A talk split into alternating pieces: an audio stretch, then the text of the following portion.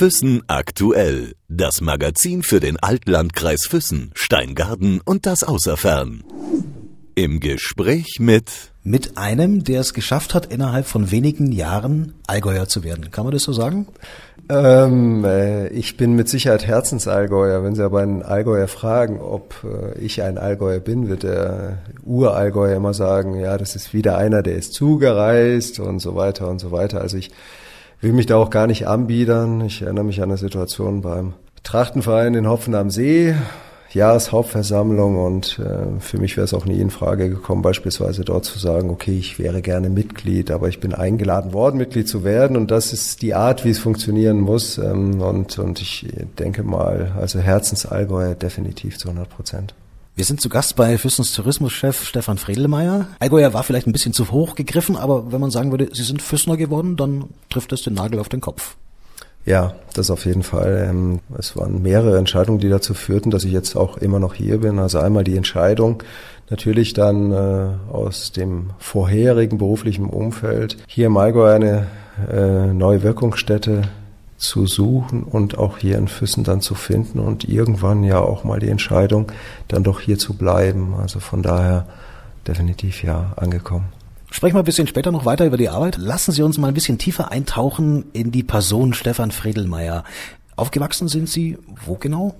Hm, an äh, diversen Orten. Ich äh, bin geboren in Würzburg am Anfang der romantischen Straße sozusagen und das ging dann ähm, nach relativ kurzer Zeit. Mein Vater war eben im Soldat. Nach relativ kurzer Zeit ging es nach Nordrhein-Westfalen, nach Köln und dann weiter in die Niederlande. Dort war ich dann auf einer internationalen Schule und, und mein Abitur habe ich in Schleswig-Holstein gemacht, in Kiel, also viel größer könnte man die Entfernung eigentlich zu Füssen gar nicht mehr haben. Und dann ging es ähm, bei mir auch ähm, zur Bundeswehr. Ich ähm, bin Zeitsoldat, Zeitoffizier gewesen bei der Bundeswehr, habe bei der Bundeswehr auch studiert, Wirtschafts- und Organisationswissenschaften, mich dann irgendwann entschieden, dann die Bundeswehr zu verlassen und dann über mehrere Stationen bin ich dann im Tourismus gelandet und letztlich dann hier in Füssen. Also vom Anfang der romantischen Straße sozusagen hier jetzt ans Ende der romantischen Straße. Also irgendwie ist das doch ein ganz witziger Bogen, den ich da geschlagen habe. Jetzt haben Sie gerade gesagt, in den Niederlanden internationale Schule. Vielleicht kann man da mal nachhaken. Was war das für eine Schule? Ja, eigentlich eine NATO-Schule. Mein Vater war eben ähm, in einer sogenannten integrierten Verwendung bei der NATO dort in den Niederlanden und die Kinder gingen auf eine internationale Schule, das war sehr spannend, zusammen mit, mit, mit Kanadiern, mit äh, Amerikanern, mit Briten und Deutschen eben. Also wir waren da auch eine Sektion, man hat eben viele Unterrichte auch gemeinsam gehabt und für mich war das unglaublich spannend, weil man sich in diesem internationalen Umfeld dann befand. Und ähm, abgesehen davon, dass man dann ganz, ganz vernünftig Englisch äh, gelernt hat, war es natürlich ein, ja, ähm, etwas, wovon man eigentlich nur dann profitiert, sicherlich also in der unmittelbaren Situation dann, aber noch in der Rückschau auch für das weitere Leben, als ich dann wieder irgendwo nach Kiel kam, wo ich dann, wie gesagt, mein Abitur gemacht habe, da hatte ich halt einen reichen Schatz an Erfahrungen und, und das hat mir mit Sicherheit gut getan, das ganze Umfeld und mich sicherlich auch ein bisschen geprägt, auch insgesamt als Persönlichkeit. Das muss so Ende 60er, 70er gewesen sein, oder? ja, genau. Also ähm, reden wir mal über das Alter. Ja, genau. Gebürtiger 65er und ich bin äh, von 1976 bis 1980 dann in den Niederlanden gewesen. Also in der, in der Mittelstufe, so war das. Ja, genau. Und dann ging es halt in der Oberstufe und dann nach Kiel. Mhm. Ich frage deswegen, Herr Friedelmeier, weil in der heutigen Zeit ist es gar nicht so ungewöhnlich, dass äh, Schülerinnen und Schüler auf ausländischen, internationalen Schulen unterwegs sind. In der damaligen Zeit war das schon ungewöhnlich, äh, wenn man auf so einer internationalen Schule gewesen ist. Die Eindrücke, man muss äh, erstens Horizont erweiternd gewesen sein auf jeden Fall und zweitens, ich weiß nicht, haben Sie noch Kontakte teilweise zu Mitschülern, Kanada?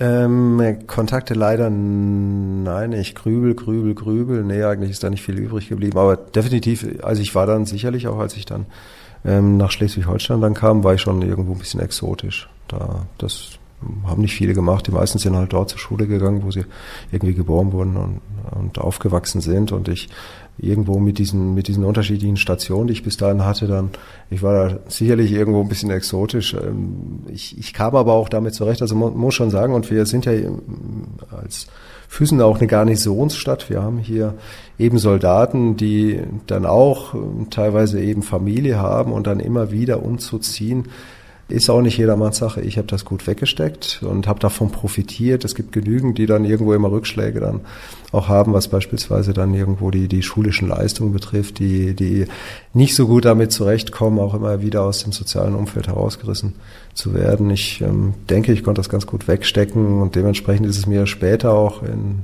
in der eigenen beruflichen äh, Laufbahn nicht so schwer gefallen, immer mal wieder irgendwo anders hinzugehen und dementsprechend auch das, das berufliche, aber auch das soziale Umfeld zu wechseln. Also das kriege ich schon immer ganz gut auf die Reihe.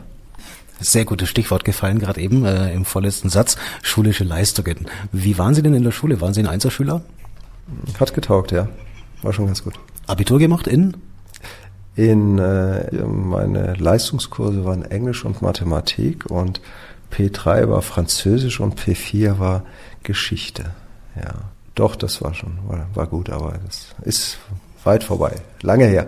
Wobei Englisch am einfachsten gewesen sein dürfte wahrscheinlich, oder?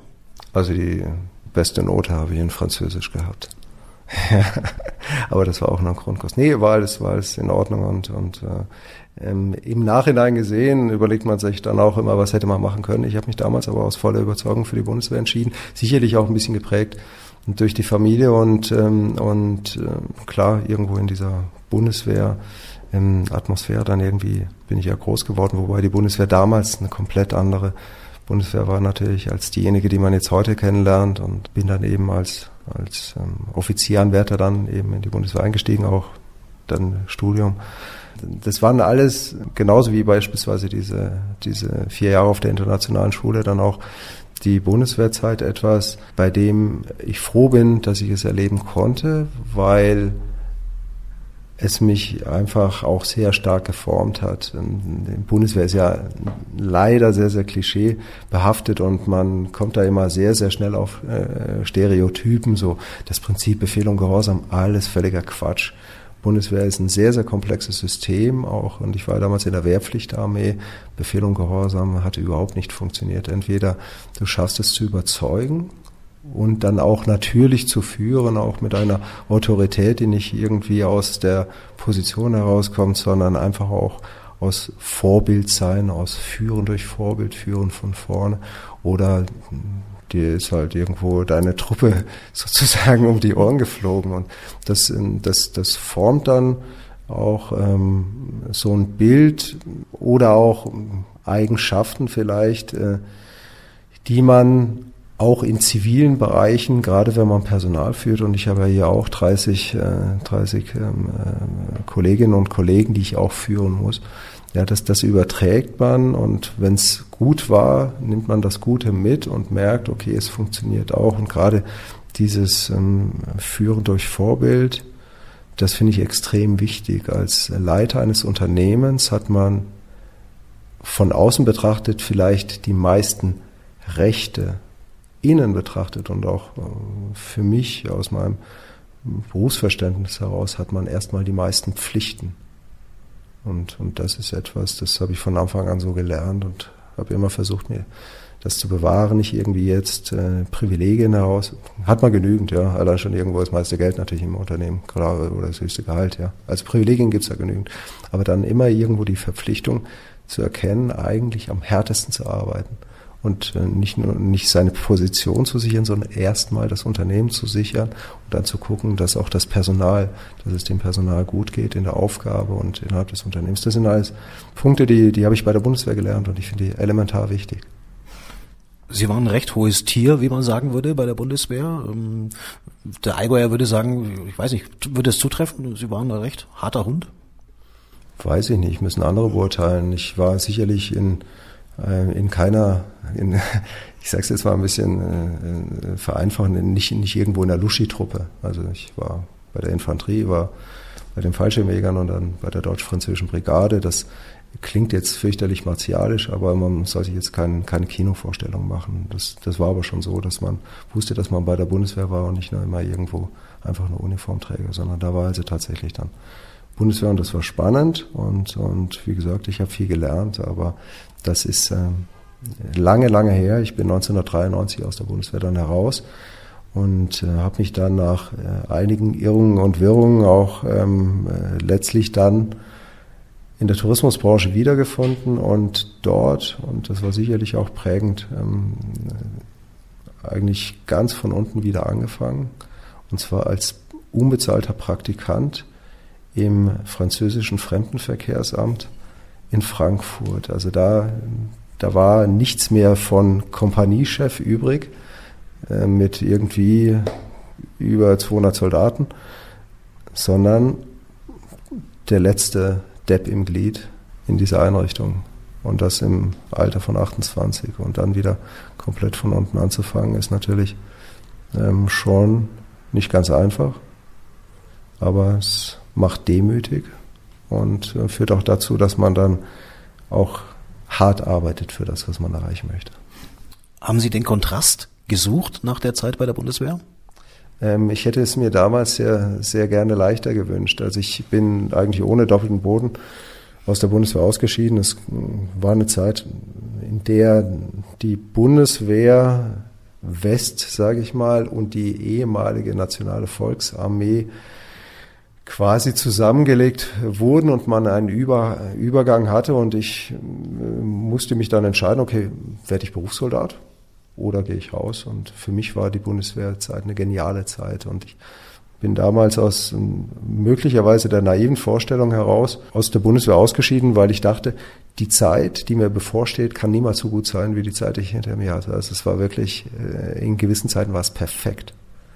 Und äh, ich habe mir von dem, was dann auf mich zukommt, als was ich Stabs, Stabsoffizier und so weiter und so weiter und dann letztlich auch äh, dem Umstand, dass man sich immer mehr dann irgendwo auch entfernt, wirklich von, von der von der Arbeit, von der engen, intensiven Zusammenarbeit mit den Soldaten. Also davon habe ich mir nicht so viel versprochen, habe gedacht, oh, gehst mal raus.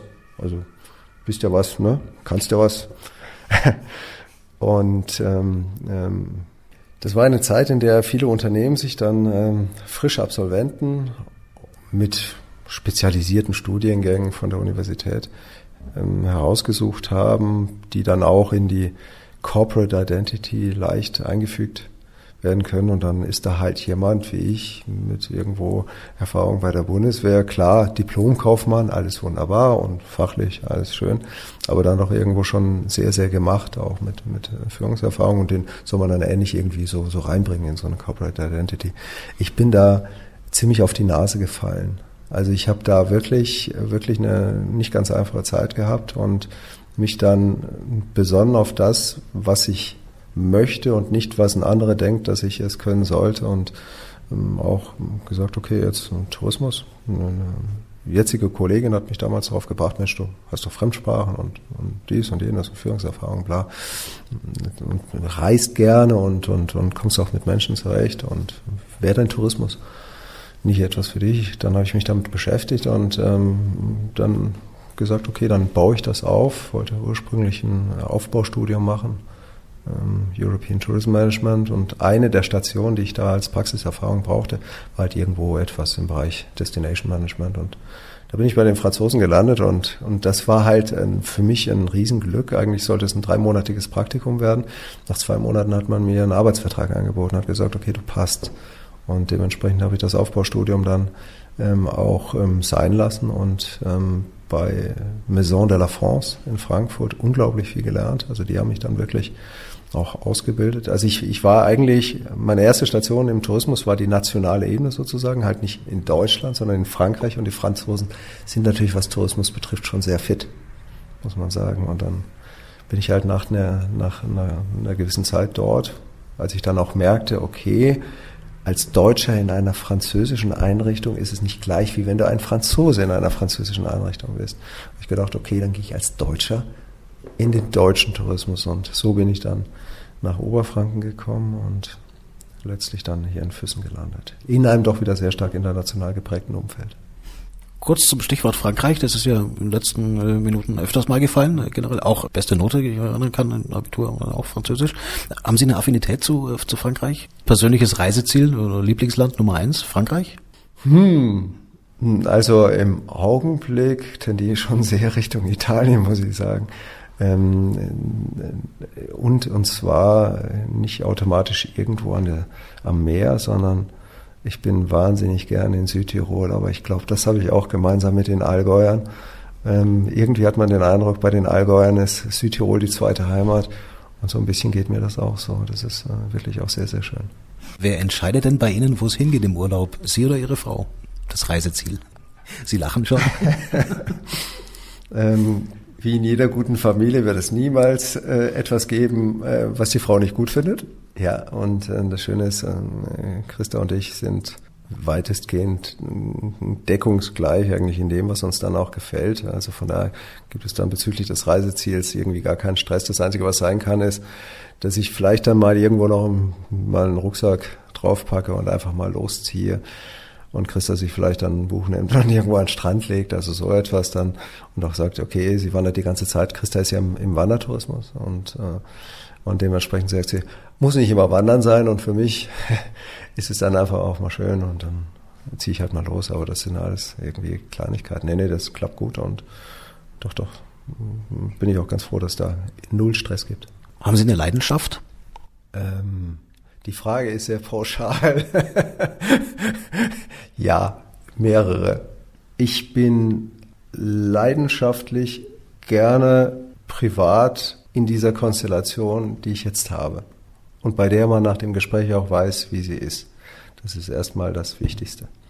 Das äh, Zweite ist dann, dass ich leidenschaftlich gerne den Job mache und auch hier genau mache, hier in Füssen, wo ich jetzt bin. Und das ist nicht einfach irgendwie ein Job, den mache ich halt mal, weil ich irgendwie Geld verdienen muss, damit ich mir meine Semmeln kaufen kann, sondern wenn ich das nicht aus voller Leidenschaft täte, dann wäre ich nicht mehr hier in Füssen. Das ist, das nehme ich mir immer noch heraus, dass wenn irgendwo was nicht funktioniert, dass ich dann sage, okay, dann muss ich weg. Also das, das anders findet man beruflich keine Befriedigung und ich bin jemand, ich, ich möchte die dann schon haben. Ich möchte nicht einfach nur irgendwie was machen. Und ich bin wahnsinnig gerne draußen in der Natur. Und das, das sind so drei Konstellationen. Da finde ich hier natürlich, wo ich bin, sehr, sehr viel. Und äh, deshalb fühle ich mich auch sehr wohl in der Haut. Ich frage ein bisschen spezieller noch nach. Ähm, sind Sie ein Genussmensch? Was genießen Sie gerne? Hm, ich suche die Balance zwischen Genuss und Askese und ich glaube, ich finde die meistens. Das heißt, ich bin immer noch in der Lage, mich zu quälen und auch zu bescheiden.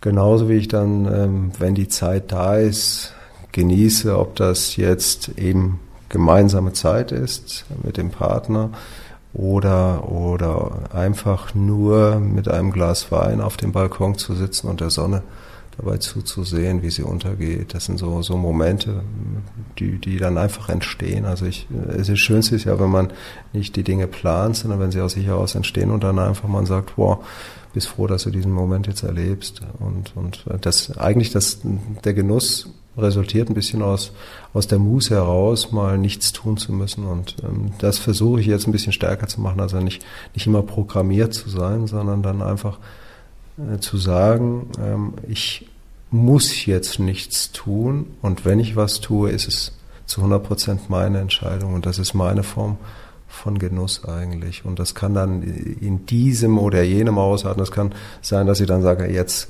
ab auf den Berg und dann renne ich da hoch. Oder, oder einfach, ich hocke mich irgendwo hin und lass den Herrgott einen guten Mann sein. Also dieses, dieses, diese Muße, ja, diese, diese Zwangfreiheit, das ist für mich schon dann, das ist die höchste Form von Genuss gibt ja manche Menschen, die sind Käseliebhaber, die genießen äh, zahlreiche Sorten Käse, andere sammeln Briefmarken. Stichwort Sammeln, gute Frage. Sammeln Sie irgendwas? Also ähm, ich habe mal irgendwann Briefmarken gesammelt. Wenn also unter den Füßnern jetzt beispielsweise jemand hier ist, der deutsche Briefmarken von irgendwie 1980 bis 1990 gerne hätte, um seine Sammlung zu vervollständigen, kann er sich gerne mit mir in Verbindung setzen. Ich habe da was auf, auf dem Dachboden. Nein, also wenn ich, nee, ich, äh, wenn ich was sammle, ich sammle gute Momente, wertvolle Momente, aber ansonsten sammle ich gar nichts mehr. Nein, nein muss ich noch ein bisschen auf die, auf die Musik zu sprechen kommen. Ähm, wir haben ja auch hier in, in Füssen, äh, wir sind ja eine sehr musikalische Stadt. Ähm, Sie erleben das auch seit ein paar Jahren, seitdem Sie hier sind. Stichwort auch die Sommerfeste, die zahlreichen, auch Stadtfeste, gutes Beispiel Füssen Goes Jazz. Wir haben eine sehr, sehr große Vielfalt auch hier. Ähm, entspricht die Ihrem persönlichen äh, Musikgeschmack? Oder frage ich anders direkt, was, was hört Stefan Fredelmeier, wenn er mal richtig gute Musik hören möchte? Da bin ich nicht festgelegt. Wäre vielleicht früher mal der Fall gewesen, dass ich Ihnen jetzt irgendwie ein halbes Dutzend Lieblingssänger oder sowas aufgezählt hätte. Also es gibt Ähm, also müsste ich einen Soundtrack, äh, Soundtrack of a Lifetime äh, aufstellen, wäre das wahrscheinlich irgendwie ziemlich, ziemlich gemischt. Das, ja, das würde, da wäre was Klassisches dabei, da wäre irgendwo Jazz dabei, dann wäre irgendwie Soul oder, oder, also das, da, da bin ich wirklich nicht festgelegt und äh, ich sage, okay, mir gefällt etwas oder mir gefällt etwas nicht. Ähnlich halte ich es mit der Kunst. Ich, ich meine, ein teures Werk muss nicht automatisch etwas sein, was, man, was einem gefällt, ein teures Gemälde oder irgendwas in der Richtung, sondern es, es, es gefällt oder es gefällt nicht. Ein Wein schmeckt oder ein Wein schmeckt nicht und da kann er noch so teuer sein. Und, und da bin ich, bin ich nicht festgelegt, sondern ich betrachte das dann aus der Situation heraus. Allerdings muss ich auch sagen, mit, mit dem, was wir jetzt auch präsentieren, jetzt auch bei den eigenen, eigenen Veranstaltungen, fühle ich mich schon sehr wohl. Das, das passt also nicht so, dass ich dann immer denke, oh, nee, also damit kann ich mich überhaupt nicht identifizieren. Das ist, das ist doch sehr gut. Wenn ich da mal ein paar Jahren versuchen würde zu schauen oder auch die Medien in äh, fünf oder zehn Jahren durchblättern würde, was würden Sie sich wünschen, äh, was bis dahin zu lesen ist über die Arbeit von Stefan Fredelmeier? Eigentlich wäre es mir recht, wenn dann äh, nicht viel über meine Arbeit dort stünde, sondern über das Ergebnis der Arbeit, nämlich dass Füssen einer der wertvollsten und begehrenswertesten Urlaubsorte in den Alpen ist. Wenn wir dorthin kommen, dann habe ich einen guten Job gemacht.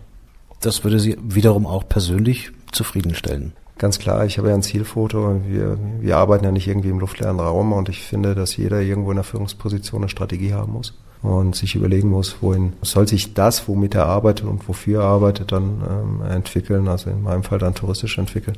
Da habe ich ein, ein sehr klares Bekenntnis zur Qualität. Ich möchte nicht, dass die Stadt verramscht wird.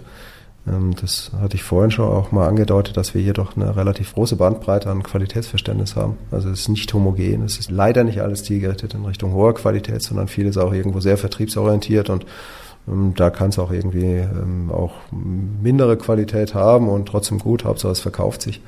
die Stadt ist zu wertvoll, nur als Fassade verkauft zu werden.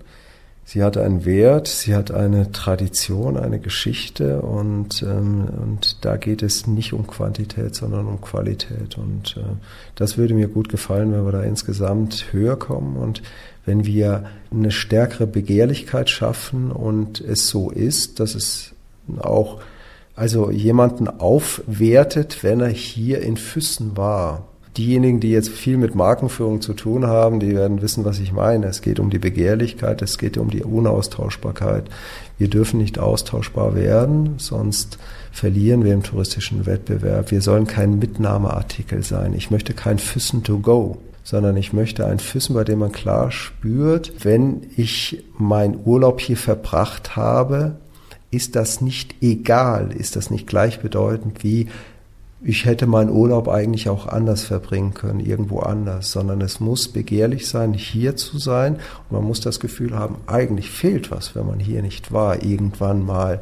Das wäre mein Wunsch und äh, da möchte ich einen Beitrag zu leisten, aber ich bin nur einer von denjenigen, die Beiträge leisten können. Und wir müssen in der Gesamtheit versuchen, diesen Beitrag zu leisten. Und nur dann schaffen wir es, diese Begehrlichkeit auszulösen. Im Augenblick begreife ich das als eine der Kernaufgaben, dass wir nicht auseinanderfallen. Das ist, ist wichtig und gerade auch im Qualitätsverständnis. Wie gesagt, ich möchte keinen Füssen to go.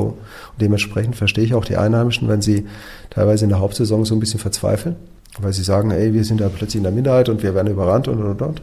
Bitte aber auch dabei zu berücksichtigen, dass viele von denjenigen, die sich da vielleicht auch ein bisschen in die Ecke gedrängt äh, werden, möglicherweise wirtschaftlich ganz dumm dastünden. Gäbe es den Tourismus nicht, weil in der ersten und zweiten Umsatzstufe wahnsinnig viele hier in Füssen von dem Tourismus eigentlich leben und äh, ohne den Tourismus hier in vielen Bereichen die Lichter ausgingen.